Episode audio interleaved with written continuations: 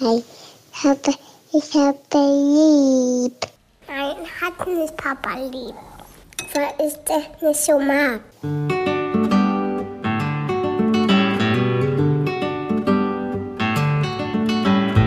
Das sind beste Vaterfreuden.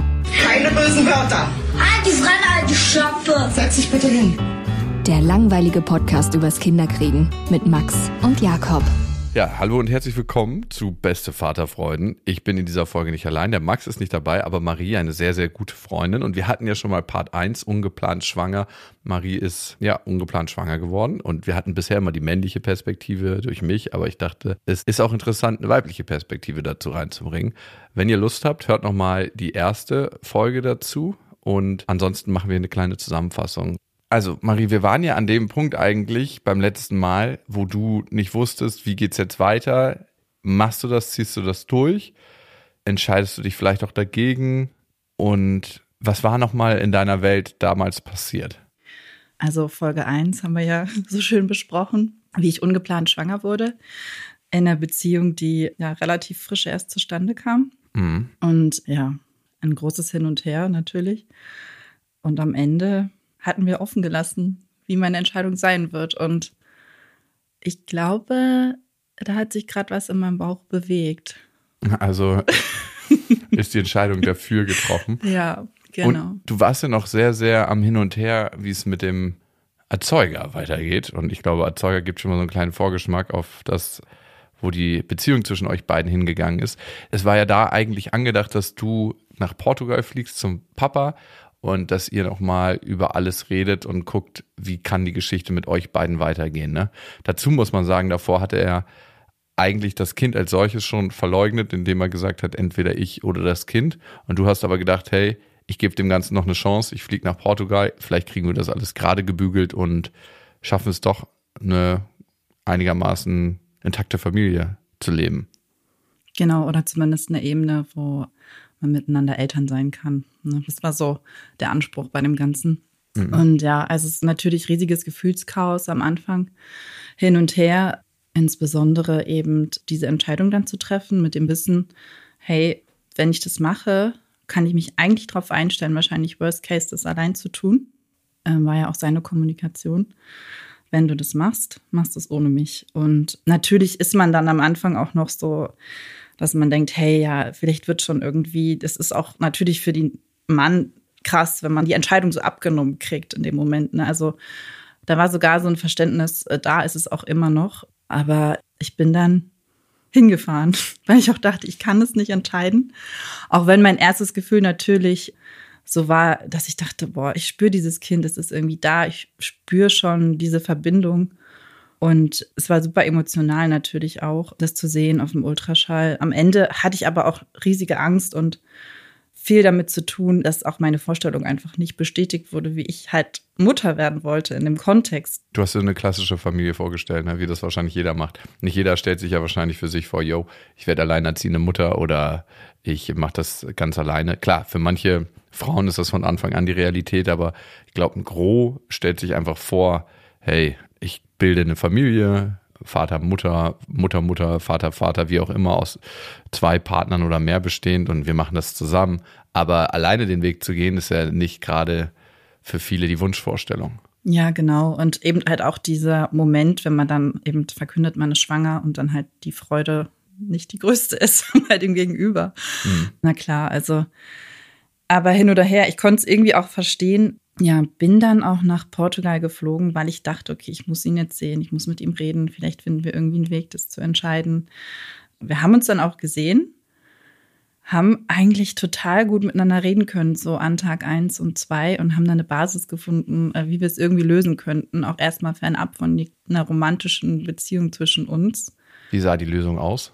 Naja, dass wir halt versuchen, auf jeden Fall erstmal diese Anfangszeit zusammen zu machen in der Präsenz von dem anderen. Also er wäre auch mit da gewesen. Dass wir irgendwie dann, wenn das Kind halt ja ein bisschen älter ist, ein paar Monate zusammen noch ein bisschen reisen gehen wollten. Als Eltern oder als Paar? Als Eltern. Und dann halt schauen, wie sich das halt irgendwie alles entwickelt. Also war es noch offen, ob ihr ein Paar werdet, bleibt, seid? Äh, nee, nee, die Trennung war ja eigentlich dann, also die Schwangerschaft war ja eigentlich der Grund für die Trennung. Von Also ihm eingeleitet. Von ihm, ja, bevor wir eigentlich schon irgendwie, ich mich ja entschieden hatten, war eigentlich klar, okay, Naja, gut, er meinte ja auch, ich oder das Kind. ja, du bist schwanger, okay, mit mir nicht. So. Aber das Krasse ist, was hat es mit dem Gefühl zu dem Typen gemacht, als er dir dieses Ultimatum gesetzt hat, ne? entweder ich oder das Kind? Also ich frage mich, was hat es in dir ausgelöst? Ein Entsetzen in erster Linie, auch, also ich in meiner Welt, wie ich sie bisher irgendwie oder wie sie bisher existiert hat um mich rum, ist so eine Reaktion einfach nicht vorgekommen. Also, dass man halt vor so eine Entscheidung gestellt wird.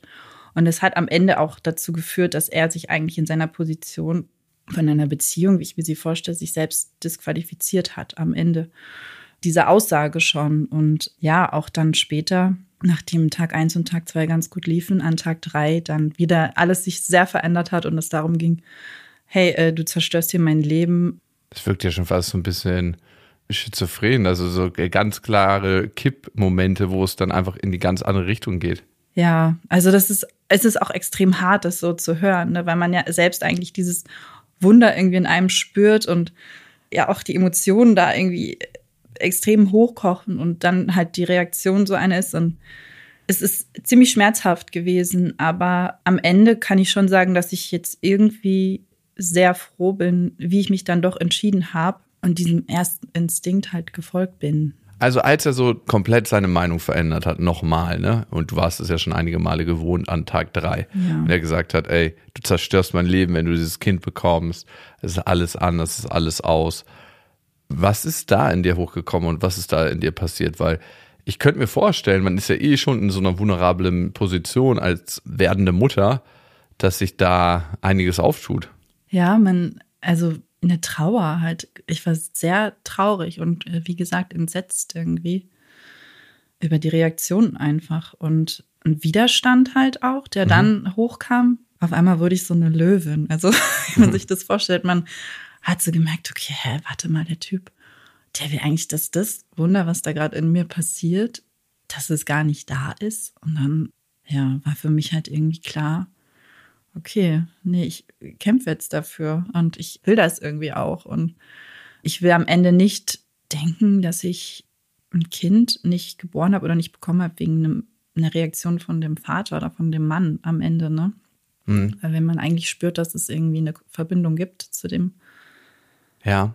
An dieser Stelle eine kleine Werbung. Und es ist IKEA mit Smallstart und Trofast. Und das ist eine Aufbewahrungsmöglichkeit für Kinderkleidung, wo sie sich selbst drum kümmern können. Wie praktisch. Es ist so schön, die Kinder aufwachsen zu sehen.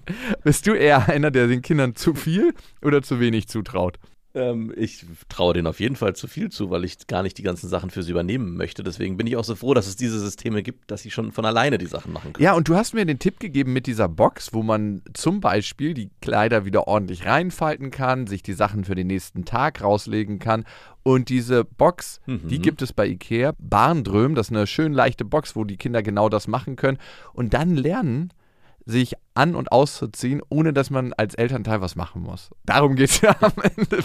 Nein, Es geht am Ende darum, nicht nur im Scherz, dass die Kinder irgendwann auch verstehen, sich nicht nur selber anzuziehen, sondern eben auch selber ihre Sachen rauszuholen und rauszulegen und sie auch wieder ordentlich wegzuräumen. Und es gibt von Ikea noch den Kleiderschrank Smallstart, der ist mit Auszug und da können die Kleinen problemlos die Kleidung auswählen und auch das Wichtigere wegräumen. Alle Infos zu den Aufbewahrungsmöglichkeiten für Kinder findet ihr auf ikea.de und natürlich in den Shownotes. Vater hat für mich irgendwie eine andere Konnotation. Also ich weiß gar nicht, ob man Vater sein kann, wenn das Kind noch nicht auf der Welt ist. Ähm, Das ist das eine. Und es gibt für mich so einen krassen Unterschied zwischen Vater und Erzeuger sein. Ich finde, Erzeuger ist man dadurch, dass man ein Kind zeugt oder bei der Zeugung behilflich ist. Und Vater ist man, wenn man seine Rolle als Vater annimmt, wie auch immer das ausgeprägt ist. Ne? Jeder macht das ja anders und da gibt es vielleicht einige Sachen, die für die Entwicklung eines Kindes verträglicher sind oder einige Wege, die nicht so ganz verträglich sind. Aber ich finde, da muss man sich schon einer bestimmten Verantwortung stellen, um Vater zu sein. Sonst ist man einfach Erzeuger. Ja, und dann, mit was für einem Gefühl bist du nach Berlin geflogen? Das Gefühl war eine extreme Unsicherheit, weil für mich ab dem Moment eigentlich klar war, nach seiner Reaktion, okay, es hatte sich dann halt 100% bestätigt, okay, du wirst es alleine tun, wenn du es machst. Also ich versuche mich da gerade so reinzuversetzen. Du musstest ja eigentlich auch deine Vorstellung loslassen von dieser Familie und dann damit auch eure Beziehung, euer Elternsein. Fiel dir das schwer, das loszulassen? Also ihn damit auch loszulassen? Das war das Allerschwerste, das, diese Vorstellung loszulassen, wie du es beschrieben hast. Du hast es ja auch live mitbekommen. Also ich habe mich gefühlt, als wenn ich immer wieder gegen eine Wand laufe, weil ich immer wieder so sehr wollte, dass es doch irgendwie so wird und ich immer dachte, okay, vielleicht wird es irgendwie so, was kann ich jetzt noch tun? Und natürlich mhm. immer wieder, also wirklich, ich war wirklich, ich bin gegen eine Wand gelaufen, jedes Mal. Und ja, dann kam aber der Moment, du warst live dabei, wo ich das letzte Mal gegen die Wand gelaufen bin. Mhm. Wir waren in Portugal zusammen, also du und ich jetzt, ne? Ja, ich weiß. Ich hatte den Kindsvater nicht nochmal gesehen, nachdem ich dann gegangen war aus Lissabon. Er wollte aber auch zwischenzeitlich mal wieder nach Berlin kommen, ne? Irgendwie hatte ich da was mitgekriegt. Also er hatte dann Mitte Juli, also ich bin Ende Juni aus Portugal weg und Mitte Juli kam dann auf einmal von ihm so ein Turn, also so, da hatte er mir dann Fotos geschickt von seinem Ferienhaus im Süden von Portugal und war dann so, ja, vielleicht können wir ja dann nächstes Jahr da zusammen sein mit dem Kind und es würde ihr bestimmt äh, super gefallen. Er hatte dann den Namen auch irgendwie schon so halb festgelegt. Ein, kurz mal einen Moment, damit ich das verstehe. Erst wollte er das Kind nicht haben und hat gesagt, nee, ich habe auf gar keinen Fall Lust darauf, entweder ich oder das Kind. Und dann hat er auf einmal einen Namen und die Vorstellung, zusammen in Urlaub zu fahren? Ja, es war ein riesiger Brainfuck. also Aber es ist schon krass, es ist schon ein ordentlicher Sprung ja, es war ja das Anstrengende, dass es immer hin und her ging und man immer irgendwie auch nicht wusste, auf was man sich jetzt einlässt und ob man dem vor allem glauben kann und vertrauen mhm. kann, was das. Also die eine Aussage war am nächsten Tag schon wieder, ja, nicht mehr vorhanden und, und ich war auch wirklich hin und her und ich wusste nicht, was soll ich machen. Also wie soll ich das drehen und wenden, dass es irgendwie ein gutes Ende nimmt. Ich hatte halt immer dieses Happy End so vor Augen und dann halt auch wieder, als dann dieser Turn kam und ich dachte, okay, komm, ein bisschen Verwirrung am Anfang über so eine Schwangerschaft und ja, und dann hat er eben auch gesagt, na ja, ob ich denn jemanden kenne in Berlin, der vielleicht gerade ein Zimmer frei hat für den Monat August, weil dann würde er kommen. Ach, krass. Ja, und gegebenenfalls auch länger und ja, und ich war schon so, okay, krass. Und, war, und du hättest ihnen dann noch eine Chance gegeben? Ja, schon. Warum? Ich meine, eigentlich hatte er sich zu dem Zeitpunkt ja schon viele Schwankungen erlaubt und nicht so wirklich viel Stabilität in dein Leben gebracht, ne? Total, aber irgendwie, ich glaube auch, das ist so ein bisschen der Hormonpegel dann, ne? Und man hat dann, also man ist so unsicher und man will am Ende, also ich wollte einfach, dass alles doch so wird, wie ich mir das vorgestellt hatte, irgendwie es.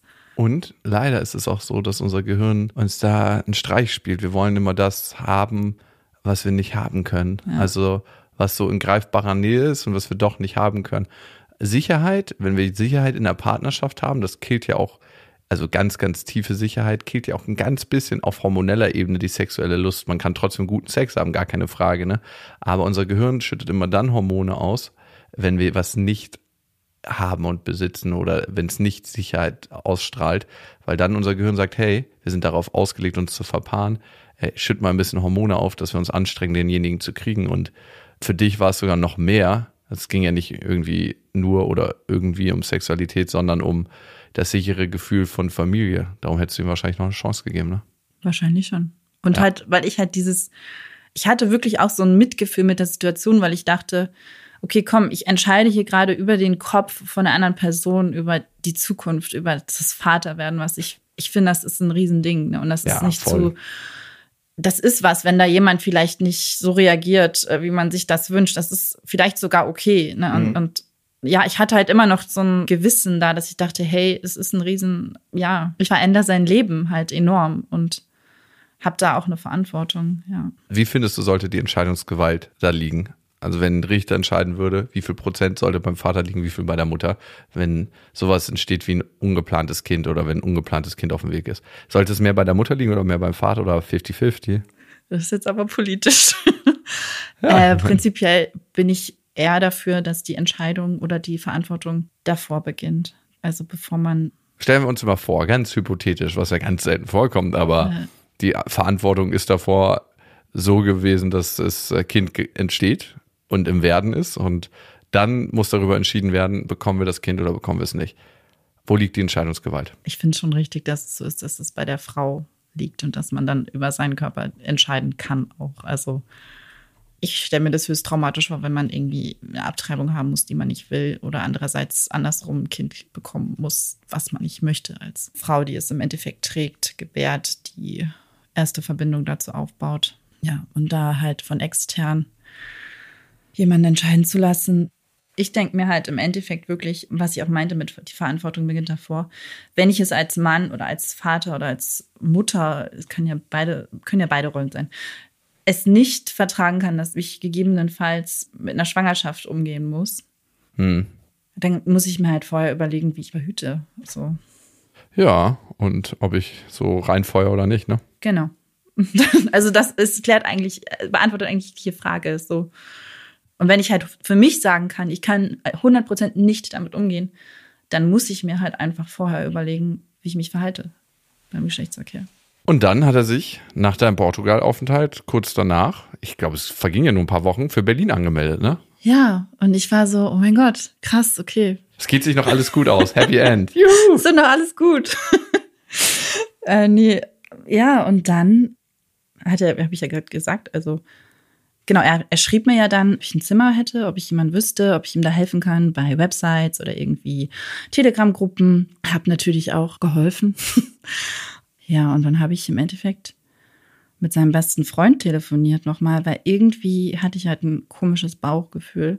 Wie, du hast ein komisches Bauchgefühl. Warum? Ja, weil es halt vorher immer so ein Hin und Her gab und ich halt irgendwie dachte, okay, warte mal, das kann jetzt, das wäre jetzt wieder zu einfach, so am Ende, so nach allem, was jetzt lief. Und dann habe ich mit seinem besten Freund telefoniert, der ist auch Portugiese, über den hatten wir uns damals kennengelernt. Und der hat mir dann erstmal, hat dann so ein bisschen Licht ins Dunkle gebracht und hat mir erzählt, dass er, also der beste Freund, in Berlin mit einem Mädchen irgendwie viel Zeit verbracht hat. Also Wer jetzt? Da, der Erzeuger des der Babys? beste Freund, also der, Sein bester Freund, okay. Hat in Berlin. ich nenne ihn jetzt mal Matteo. Matteo hat in Berlin ziemlich viel Zeit mit einem Mädchen verbracht. Ist ja jetzt gar kein Problem, ist ja der beste Freund.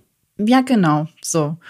Und dieses Mädchen war auch schon in meiner Wohnung anscheinend, weil wir hatten im Juni so einen Wohnungstausch gemacht, ich und der beste Freund Matteo Mit dem hast du dich gut von dem verstanden? Vater. Genau, mit dem kenne ich auch schon länger, ein paar Jahre und so.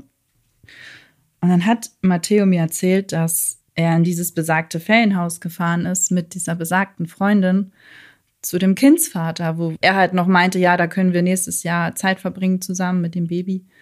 Und am Ende der Geschichte ist es so passiert, dass der Vater von meinem Baby den seinen besten Freund, die kennen sich 16 Jahre, irgendwie da raus befördert hat aus der Konstellation. Ich habe ehrlich gesagt nicht nochmal genau nachgefragt, weil ich wollte nicht mehr wissen über, über die ganze Story. Hat ihn dann aus dem Haus befördert und ist jetzt im Endeffekt mit dem Mädchen zusammen, was zufälligerweise auch in Berlin ist. Ja, das war dann der Grund, warum er dann nach Berlin kommen wollte. Fucking hell. Also er hat dich nach einer Wohnung gefragt, die du für ihn suchen wolltest, weil er mit der Frau, die er seinem besten Kumpel ausgespannt hatte, Ja, nach Berlin kommen wollte und hier Zeit verbringen wollte. genau. Das hat er dir ins Gesicht gesagt auch irgendwann? Der Vater nicht, also der Kindsvater. Die Geschichte hat mir der Matteo erzählt und ich habe dann in dem Moment, als ich das erfahren habe, keine einzige Nachricht mehr versendet an den Vater. Also für mich war dann Aber woher weißt du, dass das stimmt? die Story in dem Haus, Die Story von Matteo. weil ich es gesehen habe. Also ich habe es ja gehört von Matteo. Und dann habe ich Mhm. Na gut, Fotos warum sollte gesehen. der dir eine Geschichte erzählen? Ja, und dann habe ich ja auch Fotos gesehen. Äh, Ah, äh, okay, check. Ja, auf Instagram und so. Und also ich habe das gesehen. Und du hast deinen Ex-Freund, den Erzeuger des Kindes, nicht zur Rede gestellt und hast gesagt, du, äh, hör mal zu, fand ich gerade so ein bisschen merkwürdig, du suchst nach einer Wohnung in Berlin, fragst mich nach deiner Hilfe und ich erfahre über Ecken, dass du deinem besten Freund die Freundin ausgespannt hast und mit der hier dir eine lauschige Zeit machen möchtest und dann die Mutter deines werdenden Kindes fragt, ob sie eine verdammte Wohnung suchen kann. Merkst du dich noch?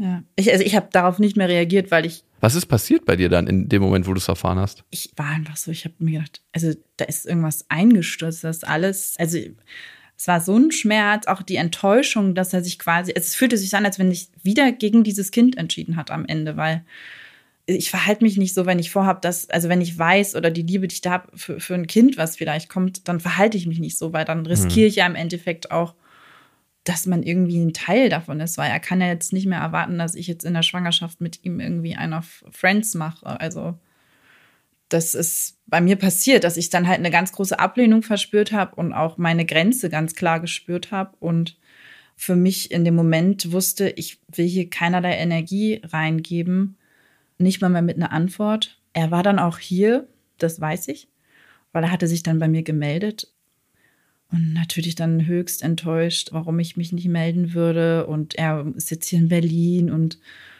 wann ich denn denke, mit ihm Kontakt aufzunehmen. Aber er wollte doch, gar kein, wollte doch gar keinen Kontakt die ganze Zeit und wollte das Kind nicht. Warum wollte er denn auf einmal wieder Kontakt? Ich weiß es nicht. Und ich verstehe es auch nicht, was er, also was da so vorgeht, dass man denkt, okay, man kommt dann her und dann ist irgendwie. Warum hast du dich dagegen entschieden, ihm, ihn damit zu konfrontieren, zu sagen, hey, äh, für dich ist es eine riesen Enttäuschung, wenn er dich dazu anspornt, eine Wohnung zu suchen und dann die Wohnung als Liebesnest für seine neue Freundin nutzen will?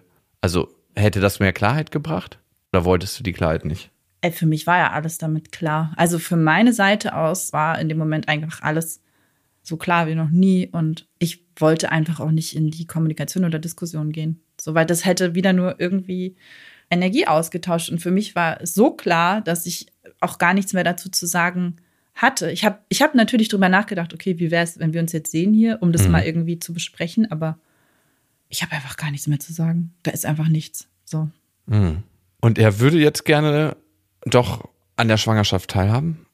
Oder hat er das zumindest geschrieben? Ja, das ist mir halt irgendwie auch nicht klar, wie er sich das vorstellt, dass wir irgendwie schwanger zu dritt spazieren gehen. Also völlig, also ich habe, ich weiß dritten, es nicht. Dreieinhalb, ne? Also muss man dann ja sagen, du hast ein Kind in deinem Bauch, dann wäre die neue Freundin von ihm, ja. er, du Genau. Vielleicht ist sie auch schon schwanger, weiß man nicht. Ja, da haben wir auch drüber nachgedacht, weil ich dachte, eigentlich kann man immer so Worst-Case-Szenario sich ausdenken und es wird dann passieren. Ah, dann könntet ihr euch zusammentun. Ja, dann könnten wir so, ja, können wir, ja, stimmt. nee, also. Nein, Spaß beiseite. Also, was, weißt du, was ich mich frage? Du sagst ja immer, wie kann er anstreben, eine Beziehung zu seinem Kind zu behaben und so. Für mich war es so und für viele Männer, die ich erlebt habe, mit denen ich gesprochen habe, gerade wenn sie ein schwieriges Verhältnis zur Partnerin hatten, dass diese Beziehung zum Kind schon natürlich ein ganz bisschen aufgebaut wird während der Schwangerschaft, weil man spürt ja die dritte. Aber jetzt speziell für mich, und da kann ich vielleicht auch nur von mir reden, war es sowas Abstraktes, Vater zu werden und zu wissen, da wächst jetzt ein kleines Lebewesen, was dich braucht. Das ist eigentlich nicht zu greifen, nicht zu fassen. Also weil es so ein Wunder ist, und ich konnte erst das Vatersein spüren oder das Neue. Und selbst heute gibt es manchmal noch Momente, wo ich mir denke, ach krass, du bist jetzt Vater seit viereinhalb Jahren schon, aber das ist deine Tochter und das hat so eine ganz große neue Dimension, die nicht zu greifen ist für jemanden, der Vater wird. Deswegen, aus der Perspektive ist es, glaube ich, schwer für ihn zu sagen, hey, ich möchte dieses neue Leben, ich möchte die Verantwortung übernehmen und so, weil er das ziemlich sicher überhaupt in keinster Weise spürt. Was aber schwierig ist, und das kann nur ich sagen, weil ich das so sehe und jeder hat da wahrscheinlich seine eigene Meinung zu, zu sagen, entweder ich oder das Kind. Wahrscheinlich aus einer tiefen Panik heraus hat er das gesagt, wahrscheinlich auch aus eigenen Prägungen heraus, ne? Wer weiß, was er für eine Geschichte hat, aber ich finde, als erwachsene Menschen müssen wir alle die Verantwortung für unser Verhalten übernehmen und dann irgendwie zwei Monate später anzukommen und zu sagen, hey, lass uns mal übers Elternsein reden. Übrigens habe ich meine neue Freundin dabei oder das zu verschweigen. Das ist ganz, ganz, ganz schwierig, finde ich. Nichtsdestotrotz gibt es ja auch noch immer das Kind, ne, was da in dir wächst und was ja auch ein Erzeuger zumindest hat. Wie willst du damit umgehen? Also jetzt bist du im sechsten Monat, ne? Mhm.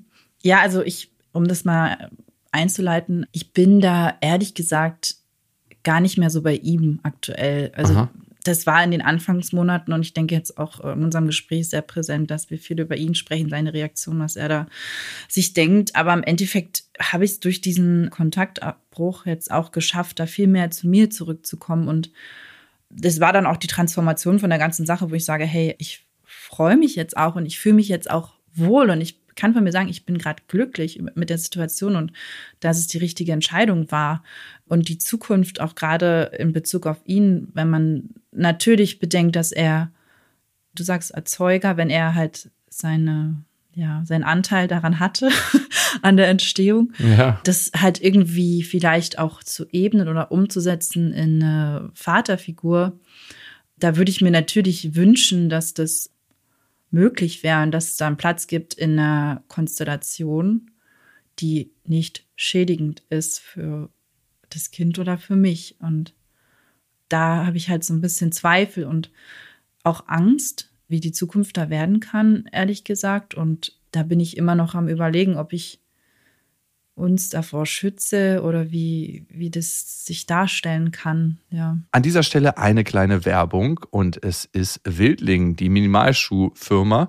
Wer hätte das gedacht, dass wir für Minimalschuhe, aka Barfußschuhe, irgendwann mal Werbung machen? Keiner wahrscheinlich, aber ich liebe es an Kooperation, wenn wir die Sachen eh schon vorher benutzt haben. Und meine Tochter hatte schon seit jeher Wildlinge. Ich meine, die hat mit ihrem ersten. Ich dachte gerade schon, dass du sagst, du hast vorher Wildlinge nee, nee, nee. getragen oder Barfußschuhe Heimlich. oder Minimalschuhe. Nur- nur heimlich. Und heimlich. heimlich immer offiziell dagegen abgewettert und dann heimlich getragen. Also ich kann dir nur sagen, ich hatte viele Vorurteile. Es sind aber die bequemsten Schuhe, die ich bisher anhatte in meinem Leben. Und sie sehen auch wirklich gut aus. Ich dachte wirklich am Schuh, m, Barfußschuhe, aber ich habe mir so klassische schwarze bestellt und für die Kinder haben wir auch welche bestellt. Und Felix liebt seine Wildlinge und läuft mit denen auch mittlerweile nur noch rum. Im Gegensatz zu diesen großen, schweren, naja, schwer sind die Schuhe auch nicht, aber bolligeren Schuhe, die er sonst anhat. Mhm. Und es gibt sie als Winterschuhe, als Herbstschuhe, als Sommerschuhe in allen Farben, mit vielen Naturmaterialien, wie gesagt, fair hergestellt in Portugal von 18 bis 48 in der Schuhgröße. Und das Schöne ist, man kann mit seinen Kindern die gleichen, wirklich die gleichen Schuhe tragen, weil die Modelle sind genderneutral. Also sehr, sehr cool auf jeden Fall die ganze Nummer. Und falls ihr die supergeilen Wildlinge mal ausprobieren wollt, dann spart ihr mit dem Rabattcode Vaterfreudenwildling die Versandkosten bei der ersten Bestellung. Alle Infos plus den Rabattcode auf den Versand findet ihr auch nochmal in den Shownotes. An dieser Stelle eine Werbung und es ist Thermomix. Ich meine, Thermomix kennt eigentlich jeder, nur weiß man immer nicht, was der alles kann. Das ist wirklich krass. Also für mich ist er richtig, richtig gut, wenn ich Soßen mache. Das heißt, man kann nebenbei die ganzen Sachen fertig machen und eigentlich muss man ja so eine Soße so ständig schlagen und ist eigentlich beschäftigt und kann nicht mehr die anderen Sachen machen. Das kann der Thermomix. Der äh, Thermomix kann kneten, der ist eine Küchenwaage. Er ist gleichzeitig ein Dampfgarer. Und er kann auch alles, von Kaffee kochen bis morgens meine Achai Bowl, äh, Brei für die Kinder, aber auch zum Kuchen backen oder auch mal einen Fitnessshake machen. Das ist auch sehr easy. Also es ist wirklich ein absolutes Multitalent und übernimmt vor allem die lästigen Aufgaben, wie du es gerade gesagt hast, und ständiges Umrühren oder Aufpassen, dass was nicht anbrennt. Das macht er alles automatisch. Und man kann vor allem auch sehr gesund mit dem Thermomix kochen, weil man kann Sachen, wie gesagt, sehr schon garen und das finde ich total gut. Was ich noch sehr praktisch finde, ist, es gibt nicht nur den Thermomix, sondern auch über 90.000 Rezepte im digitalen Rezeptportal Cookie-Doo, weil man ja doch sonst so tendiert, immer seine gleichen Klassiker zu machen und das lädt einfach ein, um zu stöbern und zu schauen, was möchte ich dann noch machen. Es ist egal, ob schnelle Alltagsküche oder die Sterneküche für zu Hause, es geht alles mit dem Thermomix. Also man spart Zeit, es ist äh, für die ganze Familie bestens geeignet, das Gerät. Mit dem Thermomix spart ihr auf jeden Fall Zeit beim Kochen und es gelingt sehr, sehr gut. Also ich frage mich immer, darf man das sagen, ich habe gekocht oder muss man das sagen, wir haben gekocht? Man muss sagen, wir haben gekocht und das Gute bei Cookie Dough ist, dass man die ganzen Rezepte auf den Thermomix bekommt und dadurch einfach nur das machen muss, was der einem sagt. Das heißt, man kocht wie von Zauberhand unter Anleitung und am Ende kann man seinen Gästen ein perfektes Rezept präsentieren, was man gekocht hat, was dazu auch noch sehr gut schmeckt. Oder sich selber, das geht natürlich auch. Und wenn ihr euch jetzt auch für einen Thermomix interessiert, findet ihr natürlich alle Infos auf thermomix.de und den Link zu Thermomix und alle Infos findet ihr auch nochmal in unseren Shownotes. Ja, wie schaffst du es, nicht deinen Frust als Frau auf das Kind zu übertragen? Weißt du, weil auf der einen Seite könntest du sagen, hey, du hast dich wie ein Vollpfosten verhalten und ich möchte so eine Ambivalenz nicht und ich, äh, du hast mich so enttäuscht als Frau durch dein Verhalten, dass du während ich schwanger bist, dir eine neue Partnerin suchst. Ab jetzt kannst du mich mal und dementsprechend kannst, darfst du auch nicht mehr das Kind sehen. Und aber auf der anderen Seite als Mutter denkst, die quasi als Primärinteresse das leibliche Wohl ihres Kindes hat und sagt, hey, aber ich möchte auch nicht, dass meinem Kind der Vater entzogen wird oder ein potenzieller Vater oder dass der Vater die Chance hat, vom Erzeuger zum Vater zu werden. Also ich sag mal so, diese Chance vom Erzeuger zum Vater zu werden, hat sich jetzt schon sechs Monate irgendwie ja die Chance war da. Mhm. Und die ist natürlich, ich bin mir da noch nicht ganz schlüssig, wie ich das, wie ich das mache. Ich habe einfach für mich jetzt entschieden, dass ich auf jeden Fall ähm, die Schwangerschaft abwarte und auch nicht in den Kontakt gehe. Einfach um auch zu schauen, was die Zeit so mit sich bringt. Mhm. Natürlich ist es das Beste, wenn das Kind am Ende die eigenen Erfahrungen mit dem Vater macht ne? und ich nicht meine Erfahrung da auferlege und das Kind von mir so beeinflusst wird, dass es von vornherein irgendwie eine Ablehnung empfindet. Hm. Das ist super schwierig, weil man ja jetzt schon weiß, also die, es ist so viel an, auch an Lügen, wirklich an, an Unwahrheiten und Manipulationen gelaufen, dass ich mich halt wirklich frage, wie das aussehen soll. Also, dass du so das Grundvertrauen in ihn verloren hast, dass du denkst so, okay, wie kann der Typ noch überhaupt die Wahrheit sprechen? Wie kann ich Genau. dem überhaupt vertrauen? Und, und wenn ich dann denke, hey, ich muss mein Kind an jemanden geben, wo ich eigentlich vom Inneren nicht dran glaube, dass er ein guter Mensch ist. Hätte er denn die Chance, sich zu rehabilitieren bei dir? Also zu, dir zu zeigen, ich will nur mal so aus seiner Warte sprechen und ich will ihn nicht verteidigen. Ähm, hey, ich habe in meiner Kindheit so krass viel Scheiße durchgemacht, dass ich einfach auf eine Art und Weise reagiert habe, in meiner Hilflosigkeit, die beinahe unserer gemeinsamen Tochter das Leben gekostet hätte. Weil wenn du nicht deinem mütterlichen Instinkt gefolgt wärst, wenn du nicht dem gefolgt wärst, was du tief in dir hast, wäre unser Kind nicht mehr am Leben. Und dafür wollte ich dir einfach Danke sagen, dass du stärker warst als meine Angst und stärker warst als deine Angst und dich für unsere Tochter entschieden hast. Und ich würde gerne Stück für Stück die Vaterrolle annehmen. Und ich kann dir nicht versprechen, dass ich immer einen guten Job machen werde.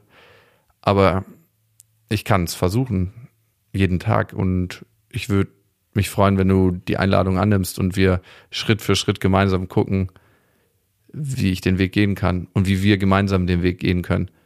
Würdest du ihm dann eine zweite Chance geben? Oder eine fünfte oder sechste Ähm. oder zehnte?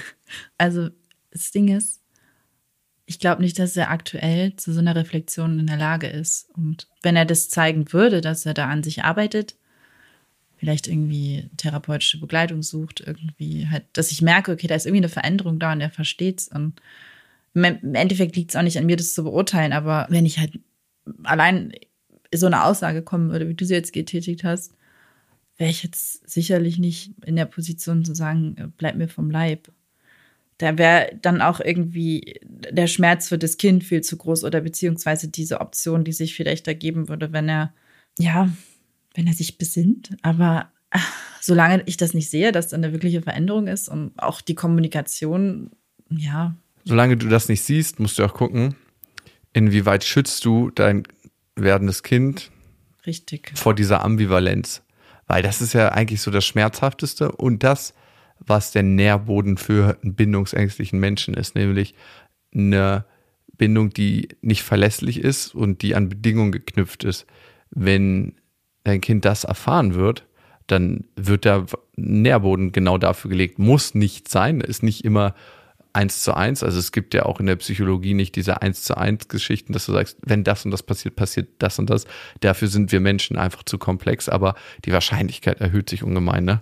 Mega krasse Situation und ich finde diese Position, in der du bist, einfach sehr herausfordernd von außen zwischen deinem Verletztsein zu unterscheiden, dem Wohl des Kindes und diese Vermischung klar zu kriegen. Weil ich glaube, ganz, ganz viele Beziehungspartner kriegen das nicht klar. Was bin ich? Was hat mich verletzt? Und inwieweit übertrage ich das auf den längeren Arm über meine Machtposition, die ich habe, weil ich die Mutter oder der Vater des Kindes bin? Und das ist eigentlich geschlechterunabhängig, aber die Mutter sitzt in manchen Fällen am längeren Hebel. Ne? Ich habe jetzt nicht das Gefühl, dass du das machst, aber ich finde es wichtig, sich auch daran zu erinnern in so einem Prozess. Für mich hat er sich ein Stück weit auf einer ganz, ganz tiefen Ebene ins Ausgeschossen, als er gesagt hat, entweder ich oder das Kind. Sowas ist fast nicht mehr wegzumachen. Also das ist einfach sowas, wie was du gesetzt hast. Die Frage habe ich mir auch gestellt. Wie kann man das wieder gut machen? Also, was willst du eigentlich deiner Tochter? Was soll ich sagen? Ja. Genau, was, was willst du der erzählen, wenn sie irgendwann auf der Welt ist und sich fragt, wo ist Papa? Das ist eine Riesenfrage in meinem Kopf, wenn nicht gar die größte. Papa, Papa, Pappela, Papa, Papa, Papa. Aber dein Onkel und ähm, du hast eine nette Tante und es gibt ganz, ganz viele tolle Menschen um dich herum. Papa, wer? Ja, was sagst du dem Kind?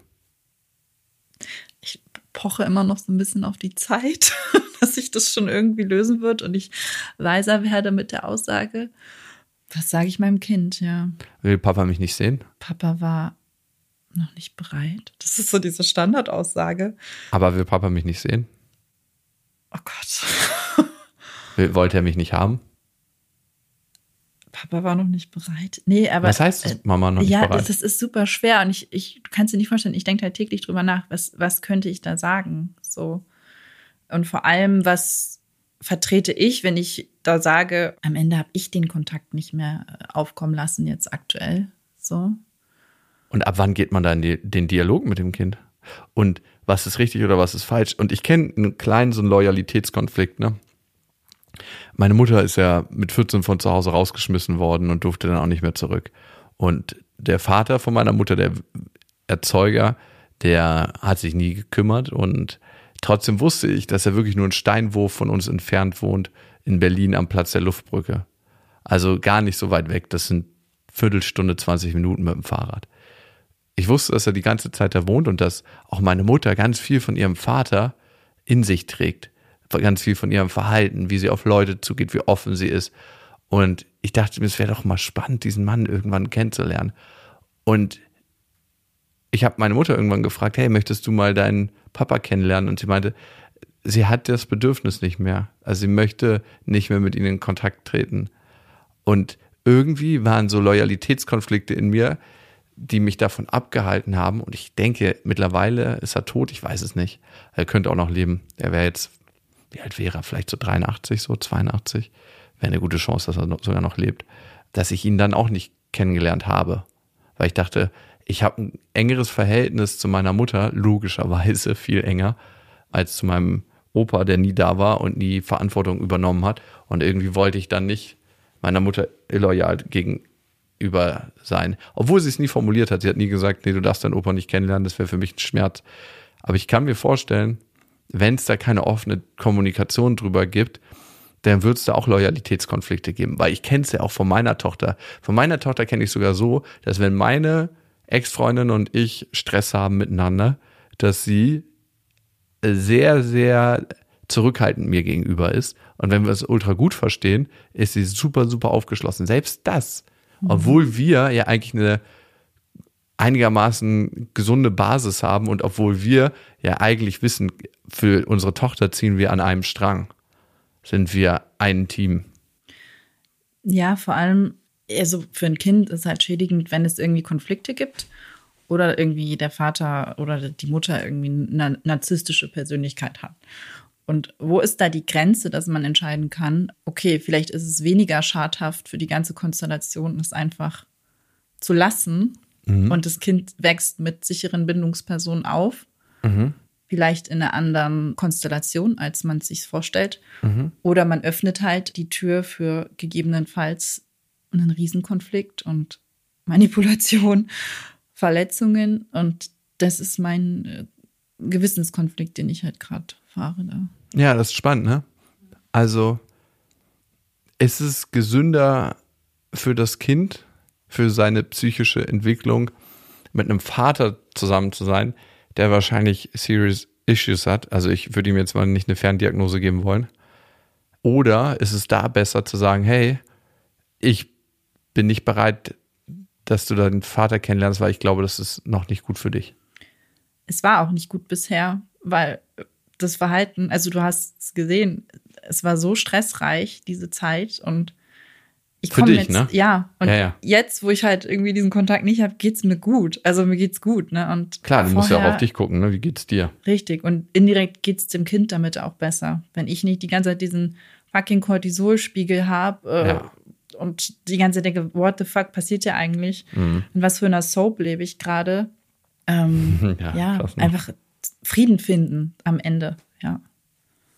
Ich habe mir immer gedacht, meine Story ist krass, bis ich deine Story kennengelernt habe. Und du wirst denken, deine Story ist krass, bis du die nächste Story ja. kennenlernst. Aber es ist auf jeden Fall schön, das auch so ein bisschen festzuhalten, den Weg, den du gehst. Also schön im Sinne von, so viele Hochs und Tiefs es auch auf dem Weg gibt, was ich schon sehe, dass du eine neue Zuversicht gewonnen hast, das spüre ich. Also, dass es da eine andere neue Energie gibt, als ob ein neuer Teil in dir geboren ist, als ob etwas gestorben ist, aber dafür nach dieser Brandrodung Platz für was Neues geschaffen wurde. Und ich kann sagen, du strahlst für mich zumindest von außen eine neue Ruhe aus und eine neue Zuversicht.